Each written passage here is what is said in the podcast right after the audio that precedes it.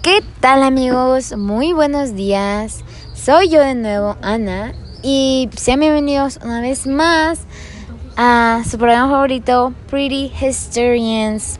En el capítulo anterior les hablamos sobre lo que está pasando en Estados Unidos, sobre el ya muy proclamado 9-11. Como ya les comentamos, hubo un ataque terrorista muy fuerte en Estados Unidos que desencadenó muchas, muchas cosas en él. Y hoy les traemos los discursos de los líderes de los países involucrados. Así es amigos, de primera mano aquí se los traemos. George Bush, claro, el presidente de Estados Unidos, dio un discurso muy interesante sobre esto. ¿Y quién mejor para darnos esa información que Karen? Hola Karen, ¿cómo estás? Hola Ana, gracias por tu gran introducción y así es, el presidente de los Estados Unidos dio un discurso del cual rescatamos ocho puntos muy relevantes. El primero de ellos es que nos explicó qué es lo que había ocurrido en su territorio con esta frase. Hoy, nuestros conciudadanos, nuestra forma de vida, nuestra propia libertad se vieron bajo ataque en una serie de actos terroristas, deliberados y mortales. Antes que nada, inició explicándonos qué es lo que había pasado para después explicarnos la causa del por qué había ocurrido. Estados Unidos fue atacado porque somos el más brillante faro de libertad y oportunidades en el mundo, o al menos eso fue lo que dijo George Bush. Además, también nos dijo cuál había sido la respuesta del Estado ante esta crisis según él, inmediatamente después del primer ataque, implementó los planes de respuesta a emergencias del gobierno. Su ejército es poderoso y está preparado, y sus equipos de emergencia están trabajando en Nueva York y Washington para ayudar a los esfuerzos locales de rescate. Dijo que la gente es la prioridad de su gobierno, ya que su prioridad es ayudar a aquellos que han resultado heridos y tomar todas las precauciones para proteger a nuestros ciudadanos y en el mundo de futuros ataques. Pero bueno, Liz, continúanos diciendo qué es lo que dijo. Hola, muchas gracias por darme o cederme la palabra. Y pues sí, eh, él también afirma y, y, dice que la prioridad del gobierno es ayudar a las personas. Eh, también dice que el Estado y el país siguen funcionando. Las funciones del gobierno continúan sin interrupción. Las agencias federales de Washington que fueron evacuadas hoy están reabriendo para el personal esencial esta misma noche y conducirán sus asuntos normalmente el día de mañana. Nuestras instituciones financieras están fuertes y la economía estadounidense reabrirá mañana también. No cabe duda que quiere mantener la calma ante esta situación. También dice que para también nos dice que qué se va a hacer para castigar a los culpables. Él dijo, la búsqueda de quienes están detrás de estos actos del mal ha iniciado. No haremos distinción entre los terroristas que cometieron estos actos y aquellos que los protegen. Esto fue un mensaje de empatía con el, con el dolor de las personas que vivieron este atentado. Hoy les pido sus plegarias para todos los que sufren, para los niños cuyos mundos han sido destruidos, para todos aquellos que han visto amenazada su seguridad. Rezo para que sean confortados por un poder más, más grande que cualquiera de nosotros y que, y que habló en el Salmo 23 Aun cuando pase por el valle de la sombra de la muerte, no temo ningún mal, porque tú estás conmigo.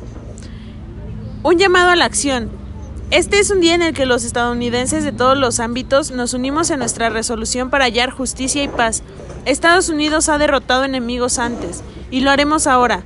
Nadie olvidará este día, mientras avanzamos para defender la libertad y todo lo que es bueno y justo en nuestro mundo. ¿Qué opinan amigos? ¿Fue acertado lo que él dijo? Lo dejamos a su criterio. Wow, sin duda un momento muy difícil se vive en el país. Una vez más enviamos nuestras condolencias a las familias y mucha fuerza a todos por allá.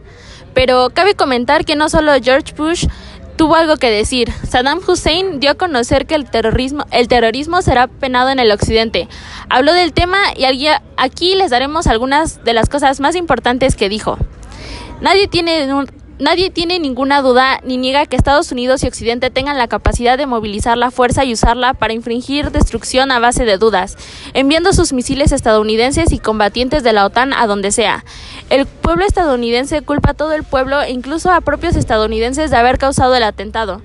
La intervención concluyó después de nueve minutos cuando el presidente proclamó una decena de veces Allah Akbar que en su lengua significa Dios es grande, además de eslóganes como Viva Irak, Viva Palestina y Viva la humanidad, la paz y la justicia. Esto es muy interesante, pero hay un presidente importante que todavía nos falta aquí, y quién es el responsable de todo. Hablamos de Osama Bin Laden.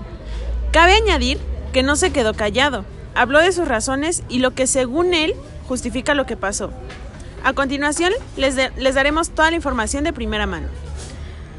Bien, eh, Saddam defiende su postura frente al atentado, culpando a Estados Unidos y sus acciones de haber empezado la guerra diciendo, le digo a ustedes, así como Alá es mi testigo, no habíamos considerado atacar a las torres, pero las cosas alcanzaron el punto de quiebre cuando fuimos testigos de la maldad y tiranía de la coalición americano-israelí en contra de nuestro, de nuestro pueblo Palestina y Líbano.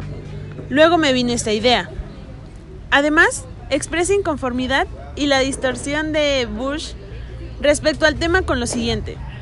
Karen, ¿nos puedes decir qué fue lo que dijo?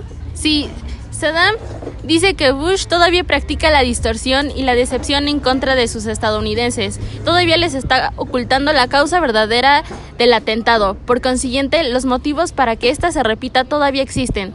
Él dice que hablará sobre las causas que subrayan estos eventos y dirá la verdad sobre el momento en que esta decisión fue tomada, para, para permitirles que reflexionen. Recalca las verdaderas, o al menos para él, sus verdaderas causas del atentado. Dice que los eventos que tuvieron una influencia directa en él ocurrieron en 1982 que fue cuando Estados Unidos le permitió a los israelíes invadir el Líbano con la ayuda de la Sexta Flota Americana. Fue cuando comenzaron el bombardeo y muchos fueron muertos, heridos, mientras otros fueron aterrorizados a huir. Pero bueno, esto es muy interesante, ¿no? Hasta aquí este episodio. Nos vemos a la próxima. Sigan sintonizándonos que los temas se ponen cada vez más interesantes. Hasta luego. Adiós.